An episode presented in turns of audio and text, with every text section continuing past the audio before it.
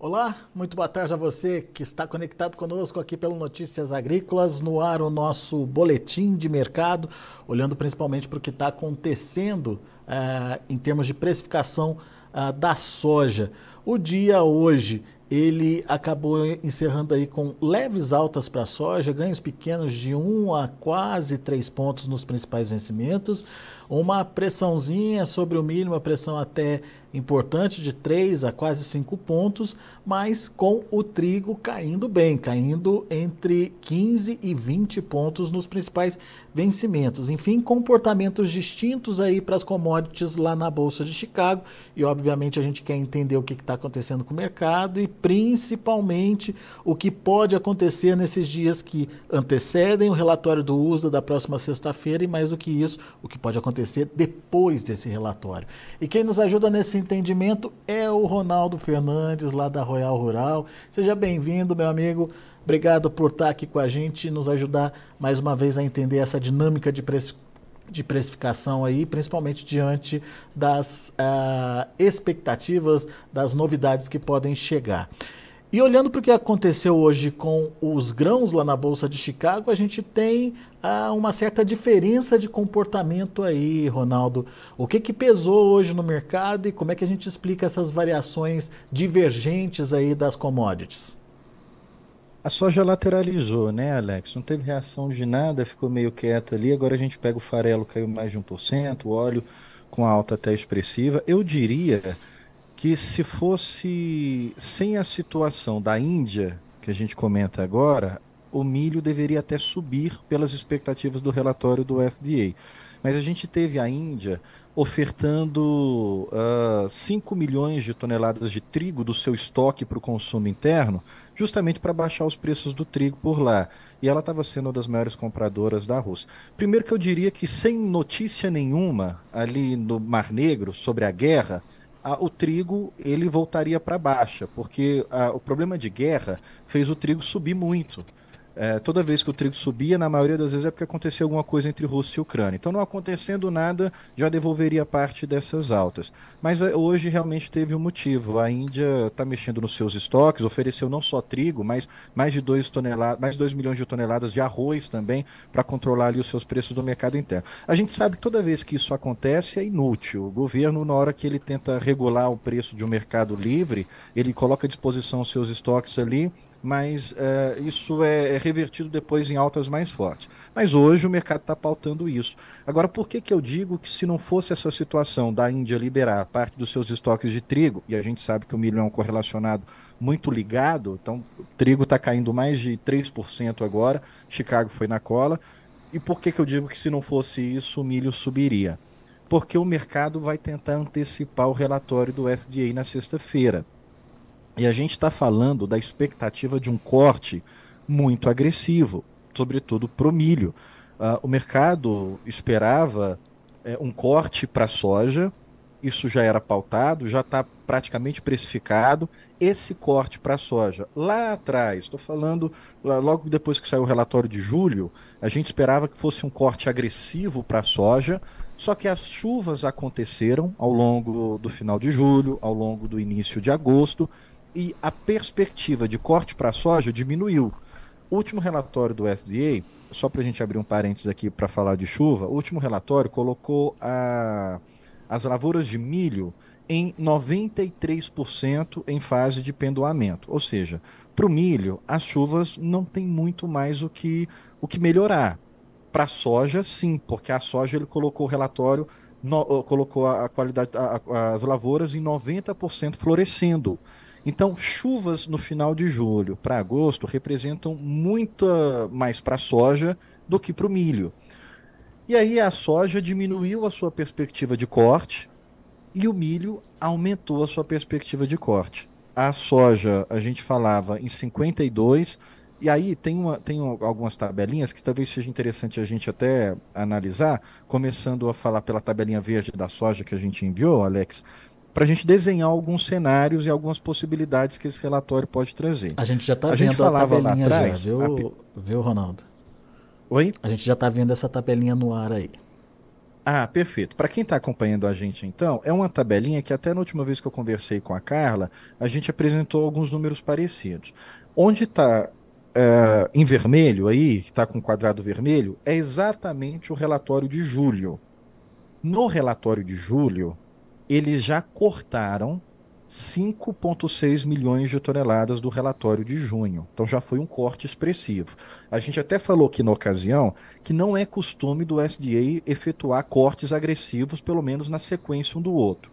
Por que, que foi esse corte? Foi o corte da redução diária. Ali diária, não foi corte de produtividade. Do uhum. relatório de julho em relação ao de junho, o corte foi porque teve redução diária, mas a produtividade se manteve 52 bushels por acre. Agora, a expectativa para o relatório de agosto é que eles cortem a produtividade. Não mexam na área, mas cortem a produtividade. O que, que o mercado está esperando? Que essa produtividade ela saia de 52 bushels por acre para 51,2, um corte pequeno. Em toneladas, o resumo da ópera é que sairia de 117 milhões de toneladas para 115, um corte ali de menos de 2 milhões de toneladas. Se eles cortarem a produtividade de 52 para 50, que é o que a gente tem no cenário 2, aí seria um corte mais expressivo, 4,5 milhões de toneladas. E se a produtividade cair de 52 bushels por acre para 49, que é o que a gente tem no cenário 3, aí seria um corte de 5,6 milhões de toneladas. Quando o SDA corta produtividade, Nesse caso aqui, que já está bem consolidado os números de consumo interno, onde é que eles poderiam mexer? Mexeriam nas exportações, teria que reduzir a exportação americana e o Brasil seria favorecido com isso daí. Só que se vier um corte pequeno, de até 2 milhões de toneladas, eu me arriscaria a dizer aqui que eles não mexeriam em nada, não. Só cortariam 2 milhões de toneladas. Então, esse é o cenário que a gente tem para a soja. Esse cenário 1 aí é exatamente o que o mercado está esperando não é o que o Arroyal acredita, o Alex do Notícias Agrícolas, é o que o mercado está esperando. Que venha 51,2 de produtividade. Então, o número para você Lembrando... ficar esperando na hora do relatório é a produtividade. Se ela vai vir 52, 51, 50. Lembrando que isso são bushels por acre. Essa conta está sendo feita em bushels por acre, certo?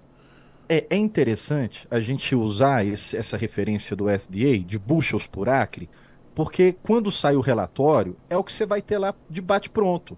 Ah, mas vamos falar. E, e, no final a gente tem as toneladas ali, ó, 117, 115. Ah, mas fala em, em produtividade por hectare, fala em produtividade, produtividade por saca. A gente faz a conversão se você quiser. Mas é interessante você ter familiaridade com o termo americano, porque na hora que o relatório sair, ele não vai sair convertido, ele vai sair o que está lá. Então, então, é importante a gente entender o número. Uh, uh, da medida americana. É né? só, é então, só para ficar claro para quem está ouvindo a gente, para poder é, entender o que, que a gente está falando aqui de fato, tá, Ronaldo? Não, uhum. não é nem contra nem a favor, é só para as pessoas entenderem o que, que a gente está falando aqui. Não, mas eu, eu falo, Alex, não é, não é, não é pela sua, sua pontuação, não. É porque a gente recebe muito. Não, não manda em buchas por eu não sei o que, que é isso. Uhum. O pessoal manda muito para nós aqui. Eu falei, mas vem com a gente que você vai saber agora então. então vamos, vamos. Em vez da gente abandonar o termo, a gente vai explicar o termo, que é mais fácil para você acompanhar os relatórios na hora que eles, que eles são divulgados. Mas para soja é isso daí, Alex. Uh, tá 117 para 115, se acontecer isso, esse, esse 100 e é, 113, se eu não me engano, que a gente está vendo para novembro, estaria um bom preço, Ronaldo? 130, 103... né? Cent... É, 130, é isso? Não, não 13,8. 13... Ah, tá, não, você está tá falando de preço, tá falando de preço. 130 Chicago. Isso, Chicago. isso, isso. Aham, uh, 1308, 1308, isso mesmo. Isso, isso, 13, 13 dólares por burro. Chicago, aí eu já vou dizer uh, com muita cautela, é, é, até não sei se, se, o pessoal acompanha bem isso, a referência para a soja nova dos Estados Unidos é novembro, exatamente o que você colocou. Uhum. Ah, então a gente já tem ali setembro, agosto, ficando muito mais especulativo do que de fato apontando a tendência. Mas você usa muito ainda uh, uh, para alguns negócios pontuais. Mas a soja americana, ela, ela é precificada por novembro. O que, que a gente vai ter à medida que a colheita for se aproximando? A gente vai ter muito desmonte de rede, a gente vai ter muito movimento especulativo também, a gente vai ter muito fundo, tem um mercado financeiro, mas nós, acredita nós acreditamos que tem uma probabilidade muito grande de perder essa referência dos 13 porque à medida que já vai sendo precificado o, a quantidade de, de, soja que deve entrar, à medida que o quadro de oferta e demanda já deu sua cara, não trouxe nenhuma surpresa, o mercado já sentiu tudo isso, o que, que vai fazer a pressão? Ora, o que acontece todo ano no Brasil, nos Estados Unidos, em qualquer lugar do mundo, a pressão vai vir da colheita. A gente está falando daqui um mês e meio já começar a ter relatório de evolução de colheita lá dos Estados Unidos. E o pico da pressão de preço baixo é oferta. É oferta, é a colheita. Então isso aí gente, ninguém pode ignorar. Produtor, comprador tem que aceitar que na hora que começa a entrar produto novo no mercado é o pico da, da, da do preço baixo. A gente até costumava brincar em alguns anos, a gente viu no Brasil o milho subir em plena colheita. Eu ouvi muito essa frase, olha, eu nunca vi isso, o milho subir em plena colheita. Alguns anos isso aconteceu, mas ele subia em plena colheita depois dele já ter caído, porque o mercado sempre antecipa. Então agora a gente vem numa sequência de quedas da soja, se eu pegar desde o início do ano, desde lá de trás, a soja ela vem caindo, é, aí é uma frase que o pessoal bate muito em mim quando eu uso essa frase, porque eles acham que eu estou numa torcida. Eu não tenho torcida para nada, pessoal. A gente aqui tenta, faz a leitura do mercado e tenta fazer as antecipações. Mas quando eu falo, eles não gostam quando eu falo que não, não chegou no fundo do poço. Não acredito que a soja tenha batido ainda no seu preço mínimo. Vou mudar o termo aqui para eu apanhar menos daqui para frente. Não acredito que ela tenha batido no seu preço mínimo. É, o, o, o, quadro do FDA ele é extremamente importante, mas mesmo que ele traga surpresas, vão ser surpresas momentâneas. O que vai ficar de tendência para a soja é a entrada da soja nova que a gente está há dois meses e pouco para ela. Agora, o milho, Alex, ele pode apresentar surpresas aí, viu? Ah, é? Tanto do lado da estimativa do mercado quanto, quanto do lado do relatório. Porque você já, você já adiantou para gente que o mercado antecipa um corte mais severo do milho. É, aí, é, como a gente estava falando lá no início, uh, 93% de pendoamento. O mercado devia ter imaginado um corte lá atrás. Agora, uh, uh, não faz muito sentido essa expectativa do mercado. Aí o que eu vou falar aqui pode até parecer um pouco de teoria de conspiração. Não sei, às vezes é, às vezes não, não seja. Às vezes quem erra não é o relatório, às vezes quem erra é a estimativa do mercado, que a gente tem dois números para acompanhar: o que o mercado espera e o que o relatório de fato traz. E o que é precificado é em cima do que o mercado espera. Então, se o mercado espera um corte muito agressivo e esse corte agressivo não vem, faz o relatório ser baixista. Então, qual é a expectativa do mercado agora? Que o FDA corte quase 5 milhões de toneladas.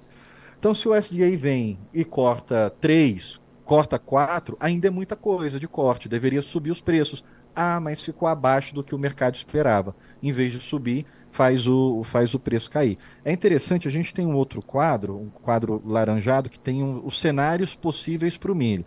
E aí é importante eu falar aqui também que prever o SDA é quase impossível, viu? Que o SDA é cabeça Caixinha de juiz. de surpresa, né? caixinha de surpresa. Ele tem muito mais costume em surpreender do que vir na linha com que o mercado acredita. É, esse quadradinho vermelho aí é exatamente o que a gente tinha do relatório da semana passada, do, do, do mês passado, de julho. Ele previa 177 bushels por acre, é importante a gente frisar que a gente está falando de bushels por acre, com a produção de 389 milhões de toneladas. Isso foi, foi um aumento de área em relação ao, ao relatório de junho. Então, ele é, caiu a produtividade de junho. Junho produzia 181 bushels por acre, ele reduziu a produtividade, mas aumentou a área. O aumento de área fez aumentar a produção. Agora, no relatório de agosto, no cenário 1, o mercado está esperando, vai manter a área, mas vai cortar a produtividade de 177 para 175 viria 384 milhões de toneladas. 384 milhões de toneladas seria um corte de quase 5 milhões, 4,6 milhões de toneladas. Eu, particularmente, acho que o, uso, o SDA, o USDA, é bem conservador para fazer corte. É possível? É possível. Mas eu acredito que ele pode segurar um pouco a mão e não cortar tanto no milho. Acredito que o que o mercado está esperando de corte na soja pode vir perto de 2 milhões de toneladas, mas cortar perto de 5 milhões de toneladas no milho pode ser que não venha, pode ser que ele corte bem menos. É... Então pode ser aí, essa daí a surpresa no milho. O mercado está esperando um corte muito grande, ele não corta e tudo isso que o mercado espera, e aí, ao contrário do efeito ser altista, vira um relatório baixista por obrigação das estimativas, né? Só que mesmo assim, é importante entender que tudo que o mercado erra, ele corrige. O problema é que ele demora às vezes a corrigir e muita gente amarga prejuízo até ele fazer essa correção. O que, que a gente espera a longo prazo para o milho? Se, se, quiser já tirar a tabelinha, é, a gente espera a longo prazo agora a expectativa da entrada da colheita. Não tem como a gente segurar a pressão de oferta de produto novo. Uh, o Brasil, ele está exportando, tem que exportar muito volume, tem que chegar nos 50 milhões de toneladas, patinou ali no início, mas tem capacidade de mandar muito volume embora. Mas a entrada da, da, da, do produto americano, tanto da soja como do milho, ele tende a bater na nossa paridade de exportação. Um ponto que é importante atentar, as importações estão muito pouco, mas importação em julho voltou a subir. Julho, a gente já importou 156 mil toneladas. Ah, é nada, 156. Para importação é muito, pelo histórico que a gente importa em julho. É, o que, que aconteceu? atrasou a colheita num cenário geral, centro-oeste, sul, sudeste, mas à medida que o produtor foi conseguindo guardar, uma grande parte foi segurando também, não foi exercendo os contratos nos preços que o mercado estava pagando. Então o Paraguai começou a despejar um pouco de milho aqui no Brasil. A gente só não importou mais que 2022, mas foi a nossa maior importação de todos os últimos anos. Ah, de novo, Ronaldo, é nada, tudo bem, pode não ser nada mesmo, mas é, é um número aí para você estar tá atento. Ah, caso o mercado brasileiro trave, as importações deram sinal que vão voltar a acontecer. Mas a gente sabe que não tem como tirar nada da Argentina, mas vem do Paraguai porque a Argentina quebrou. É só um ponto de atenção, só um alerta que a gente tem tá, tá colocando. Não estou dizendo que isso vai determinar preço, mas agora a gente entra na competição com a colheita americana. Relatório de agosto, muito decisivo. Ele vai causar uma, uma precificação de médio prazo. O que, que eu quero dizer com médio prazo? Ele vai ficar sendo sentido no mercado por mais de um dia, mais de dois dias, semanas, o mercado repercutindo o relatório de agosto. É o que costuma acontecer. Só que logo depois, seja para cima ou seja para baixo, vem a pressão da entrada de produto novo. Vai colher daqui um mês e meio, 15 de setembro, por aí, a gente já vai ter relatório de colheita de milho. Logo em seguida começa o relatório de colheita de soja. E é isso daí que vai dar a precificação para o mercado. Ou seja, o efeito da entrada da safra americana não pode ser descartado. Seja grande, seja pequena, esse efeito de concentração de oferta pode derrubar os preços tem um produtor amigo nosso, Alex, que ele costuma falar assim: eu vou pregar um quadro aqui para saber que na entrada de produto é pressão de baixa. Porque às vezes a gente fica, principalmente quem trabalha muito com bolsa, quer pegar os fundamentos de alta, mas oferta e demanda é soberano. E eu estou falando uma coisa aqui muito básica. Eu não quero ser aquele. Às vezes a gente até precisa ser analista para vir explicar coisa complexa, termos complexos. Mas quando a gente está falando de colheita, não adianta apelar para a complexidade, é o básico, é o simples. O quadro de oferta e demanda é soberano e qual que é o momento que a gente tem maior volume de oferta? Se não, na colheita. E agora a gente está falando, olha só, só para a gente fazer um exercício básico aqui, conta de padeiro. A maior produção dos Estados Unidos foi em 2016, 2017, quando eles colheram 384 milhões de toneladas. Agora, o que está sendo falado é que mesmo que haja um grande corte, ainda é a maior produção de milho dos Estados Unidos. Ah, o consumo vai ser grande. A gente tem um consumo que ainda está sofrendo uh, com as políticas de juros. Vou abrir um parênteses aqui. Quando a gente fala em subir juros, a gente está tentando, eu falo a gente, é modo de expressão, mas o Banco Central, os governos, quando falam em subir juros, é intencionalmente barrar a demanda ó, tô subindo juros aqui para o dinheiro parar de girar, para a economia esfriar, para sobrar coisa no mercado mesmo para baixar o preço dessas coisas para a inflação cair. É um remédio amargo. O mercado está entendendo que diferença de veneno e remédio é só a dosagem. Então, se você usar uma dosagem muito forte, uh, esse, esse remédio vira veneno. Então, esse é o cuidado que está se tendo agora. Medo de recessão, medo desses juros altos esmagar o setor de emprego. Então, agora, o governo ele está ainda numa luta travada com inflação. E aí eu vou falar isso aqui com um parêntese muito grande, não estou afirmando nada, porque não é interessante para o governo é, fazer com que os preços subam agora. Não é interessante porque se, se preço de energia e preço de alimentos subir agora, toda essa política de subir juros vai por água abaixo, vai, vai, vai, vai por terra. Se o SDA é, cortar muito agora, muito produção de milho, obviamente os preços sobem e aí isso sai da mão do controle do governo. Então, o SDA tem esse poder? Eu acredito que não. Eu acredito que eles vão de acordo com a realidade do que está no campo. Só que, mesmo indo de acordo com a realidade do que está no campo, eles costumam ser conservadores. Então, agora é olhar para esse dado com muita calma, com muita cautela, mas entender que ele tende a precificar de curto a médio prazo. De longo prazo, a gente tem colheita entrando e essa colheita tende a ser o fator mais pesado para a precificação de tendência de longo prazo. No Brasil. Não sei se eu fui mais confuso ou explicativo, Alex. Vamos, vamos, vamos tentar traduzir agora para o Brasil, né? Como esse efeito é, de entrada de safra americana pode é, agir. No Brasil, a gente tem esse, esse efeito de safra americana entrando é, com diminuição de exportação. É, mas como é que a gente tem que analisar esse ano? Porque é um ano diferenciado, né? A gente tem volume maior, a gente tem até agora preço competitivo. Será que vai ser, é, continuar sendo competitivo? Temos demanda nova para acontecer no segundo semestre? Enfim, o que, que a gente pode esperar aí, Ronaldo?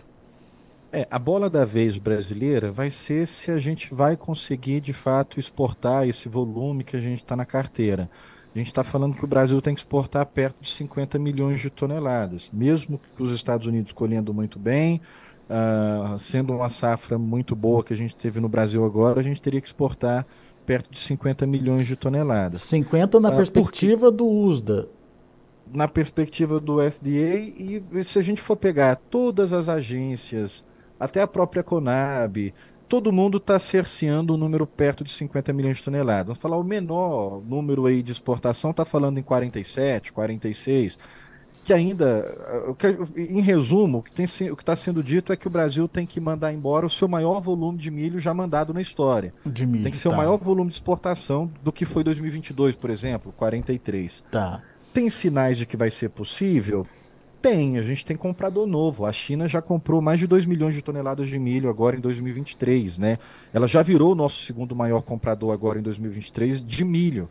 Já superou Japão, ah, não superou o Japão, mas já superou uh, Irã, já superou Vietnã, já superou Coreia. O Japão está ali como maior comprador de 2023.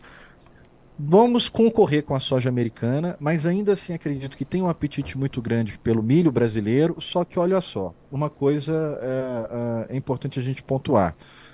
O milho do Brasil, ele chegou a. Eu lembro que até foi numa entrevista aqui no Notícias Agrícolas que o pessoal marcou muito e cortou um pedaço da fala nossa e isso rodou muito o WhatsApp. A gente falando assim: olha, essa frase que não chegou no fundo do poço. Na época que a gente falou isso, faz umas três semanas a gente estava falando de milho no Porto a 64 reais a saca. De lá para cá, o pessoal acreditou que não ia cair mais. Não, a gente chegou no fundo do poço sim, o Ronaldo tá errado. Não tem como cair mais. E caiu. A gente já perdeu a referência de 60 reais no Porto. Só que essa referência, novos negócios, não estão acontecendo em grandes volumes. O produtor ele está resistindo mais a preços mais baixos. Alguns estados estão passando por aquela pressão logística, já está tendo caminhão com mais facilidade em algumas regiões que a colheita vai, vai aliviando um pouco, mas agora que está entrando ali no sul, sudeste, São Paulo, Rio Grande do Sul, Santa Catarina, agora que o grande volume da colheita está entrando uh, com mais força. Caso o mercado represe muito, não, eu não aceito nesses valores, e os prêmios não consigam se ajustar, o mercado internacional ele vai mirar os Estados Unidos. O que eu acredito que vai acontecer?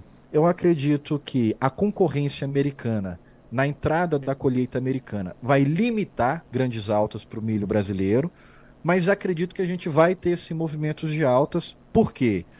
É o que a gente está falando, oferta e demanda é soberano. A gente está passando agora pelo nosso pico de oferta.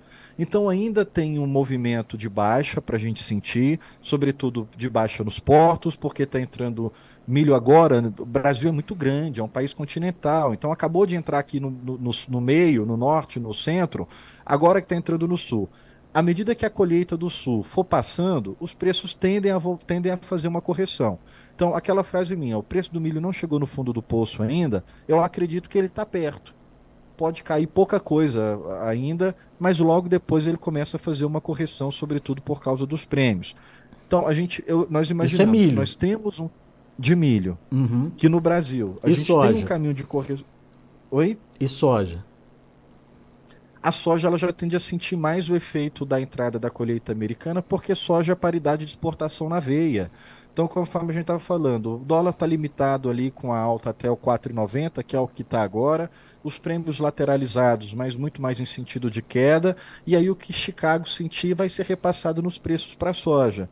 A gente está falando de soja no porto na casa de 151, 150 alguma coisa, tudo vai depender do embarque e do pagamento. Mas uh, eu faria média de venda de soja antes da entrada da, da colheita dos Estados Unidos. É, né? Porque à medida que os Estados Unidos começar a colher, a soja ela sente mais que o milho aqui no nosso mercado, porque muito mais da nossa soja é para exportação. 75%, 80% da soja brasileira é para exportação, não fica no mercado interno. Né? Serve para safra milho, não, nova? milho... Serve para safra nova essa dica sua também? Também, Alex, também porque quando o Chicago apanha ali no, nos contratos mais de spot, acaba fazendo influência nos futuros também. Então também, também faria ali. A gente está falando de novembro 24 ali, 12,58, tende a ficar perto disso daí. Uh, fa faria a mesma coisa. Muito bom. Eu te interrompi, você ia complementar com alguma coisa do milho, Ronaldo? Me perdoe. Não, não, é falando desses movimentos de exportação que é, é, é, a gente vê o milho ainda podendo vir um pouco mais baixo, mas já está perto de fazer a correção. Uhum. Né? E aí vai depender.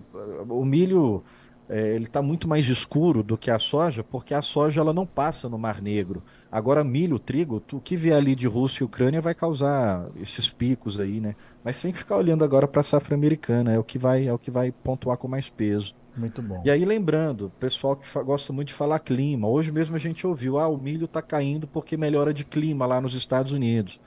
O milho, o que vier de corte de produtividade nesse relatório de agosto, não tem muito o que melhorar, já está com 93% ali é, é, na fase de avanço. Já, então, é o cons... já é o consolidado, né, praticamente. Já né? é praticamente consolidado. Não tem como falar que o clima para o milho é, vai fazer uma queda muito brusca. É, agora a gente chegou na fase final, gente. Já tem 8% ali, segundo o relatório de, da semana passada, informação de, de dente. Então, assim, é, é esperar poucos dias, 20, 30 dias ali, já para começar a colheita de milho. Agora, a soja, sim. O, o, 60% é informação de vagem, 90% em florescimento. O, o clima para a soja ainda pode influenciar. Mas o, tri, o, o, o, milho, o que vier de corte agora, tende a ficar isso daí até passar a colheita. Muito bem.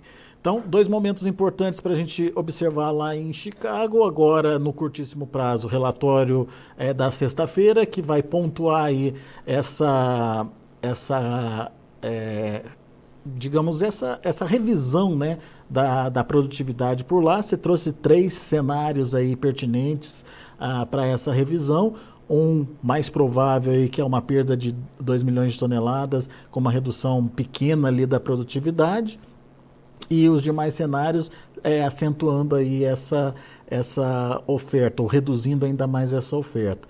É, e num segundo momento, a, a, e daí obviamente a gente vai ter a reação de Chicago diante desse número e daí o efeito de safra americana é, é, fica por conta ali do clima, das variações climáticas que podem, como você disse, ainda influenciar no resultado final mais um pouquinho. E depois, uma segunda fase, um segundo momento, é, seria a questão da entrada da safra americana, daí não tem o que discutir, é a oferta na veia, é safra chegando, seja ela grande ou pequena, mas a concentração de entrada pode fazer o preço cair lá em Chicago. São dois momentos distintos aí para a gente entender então, certo, Ronaldo? Perfeito, perfeito, Alex. A gente costuma dizer assim que quem opera pré-colheita é maluco. A gente fez isso e hoje não é muito bom não. Por mais que a sua tendência está correta, ah, vai cair ou vai subir, o mercado ele faz todos os movimentos e com muita volatilidade, com muita uh, movimentação pré-colheita. Mas à medida que a gente já tem um relatório de agosto e a, e a, colheita vai entrando, tradicionalmente é só o movimento de queda mesmo que Chicago faz. A gente costuma dizer, desculpa, que os piores preços da soja, eles costumam ser é, é a trinca agosto, setembro e outubro. Os, às vezes até vai até novembro, mas a gente faz uma conta redonda assim, final de agosto, setembro, outubro, costumam ser os piores preços da soja, sobretudo para o produtor americano, porque é a entrada, porque é a entrada de soja nova. Então agora vai clareando um pouco as, as movimentações de tendência. Tem ainda alta para acontecer, mas tudo vai, pode acontecer muito pontual, conforme a gente já falou o pessoal depois amanhã faz um movimento forte de alta fala assim: ah, esse pessoal errou tudo lá o que falaram na entrevista ontem amanhã a gente tem inflação americana. Se essa inflação sobe muito, é, vem bem acima do que esperado, o esperado é 3,3, o que, que o SDA vai ter que fazer para controlar a inflação? Vai ter que subir juros. Se sobe os juros, sobe o dólar e cai a soja. É assim que acontece. Ah, a inflação veio abaixo do esperado.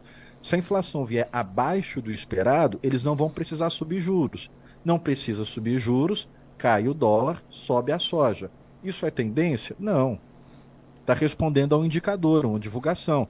Então, amanhã, nove e meia da manhã, tem divulgação da inflação americana, extremamente importante para o mercado de soja. Ah, por que, que é importante? Porque o mercado de soja tem muito investidor do mercado financeiro, tem muita gente que não é do agronegócio. E aí esse pessoal tira dinheiro de um lugar, põe no outro lugar. Na hora que saiu a, a, a, a divulgação da inflação dos Estados Unidos, eles vão decidir se vão pôr dinheiro em commodity, que é muito risco, ou se vão pôr dinheiro em ativo de segurança, que é menos risco, dólar, tesouro americano, ouro. Então amanhã a gente tem uma divulgação que vai influenciar, mas não é tendência. O que é tendência para a soja é o que a gente está discutindo. Primeiro momento, o relatório do dia 11 de agosto, depois a evolução da colheita. Agora, para chegar nessa tendência, vai ter influências de outras coisas, como a inflação dos Estados Unidos amanhã, como situação de guerra, é, como inflação da China, que a gente teve ontem, mas isso tudo é precificação do dia. É. A tendência tende a olhar mesmo para o quadro de oferta e demanda. O próprio restinho de clima também, né, do mercado climático aí, para a soja é, principalmente. Que, né? que vai ser clima de agosto, né? É. Muito bom. Ronaldo Fernandes, meu amigo, obrigado mais uma vez pela sua participação aqui com a gente. Volte sempre, Ronaldo. Alex, eu vou me indicar de novo aqui no finalzinho. Hoje foi uma conversa bem tranquila, né? O pessoal acho que não não quis, não quis é, é, interagir muito conosco hoje. Não mas quis brigar com a gente, né, Ronaldo? É, hoje o pessoal acho que deve, deve estar tá concordando, né? É, deve ser isso aí mesmo, não tem muito o que discordar também, não. Boa. É, é, esperar agora, a gente entra no modo de espera. Mas no finalzinho eu quero me indigar o pessoal ir lá no Instagram da Royal, seguir a gente. Estamos é, com pouca força no YouTube, mas a gente está bem dedicado lá no Instagram, royal.rural royal.rural, procura lá o pessoal então, segue royal.rural, muita informação, muita atualização de mercado aí para você. Obrigado, viu, Ronaldo? Volte sempre. Obrigadão, até a próxima. Até. Tá aí, Ronaldo Fernandes, Royal Rural, aqui com a gente, é, trazendo um pouquinho mais aí do mercado e das perspectivas de curtíssimo prazo, de médio prazo, enfim, de comportamento dos preços e tendências aí. Daqui a pouco a gente volta com outras informações e mais destaques. Ah, deixa eu passar os preços da soja, já estava me esquecendo desses preços. Na sequência tem Virginia Alves, por isso que eu estou correndo aqui, mas vamos lá. Vamos lá saber como estão os negócios lá na Bolsa de Chicago, fechamento do dia hoje. Vamos lá. Você já está vendo aí na tela, portanto, a soja para agosto fechando com uma ligeira alta de 1,5, como diz o, o, Ronaldo, praticamente estável, sem grandes modificações, 14 dólares e 31 centos por bushel. Setembro, 13,55, alta também de 1 ponto mais 75. Novembro, 13,08, alta de 2,5. Janeiro, 13,18, alta de 2 pontos mais 75. Já o milho acompanhou um pouquinho do mercado do trigo e acabou encerrando com essas quedas de 3 a quase 5 pontos nos principais vencimentos. Setembro fechou a 4,81, dezembro a 4,94, o março 5 dólares e 8 por bushel e o maio 5 dólares e 16 por bushel. E finalizando, a gente é, tem também aí o trigo, esse sim caiu bem hoje, Setembro perdeu 21 pontos a 6,35. Dezembro, 6 dólares e 61, perdendo quase 20 pontos. O março, 6 dólares e 87, quase 18 pontos de baixa. E o maio, 7 dólares e 3 centes por bushel, queda de 15 pontos e meio. São esses os números já de fechamento do mercado. A gente fica por aqui. Agradeço a sua atenção e a sua audiência. Daqui a pouquinho tem Virginia Alves trazendo mais informações do mercado do café.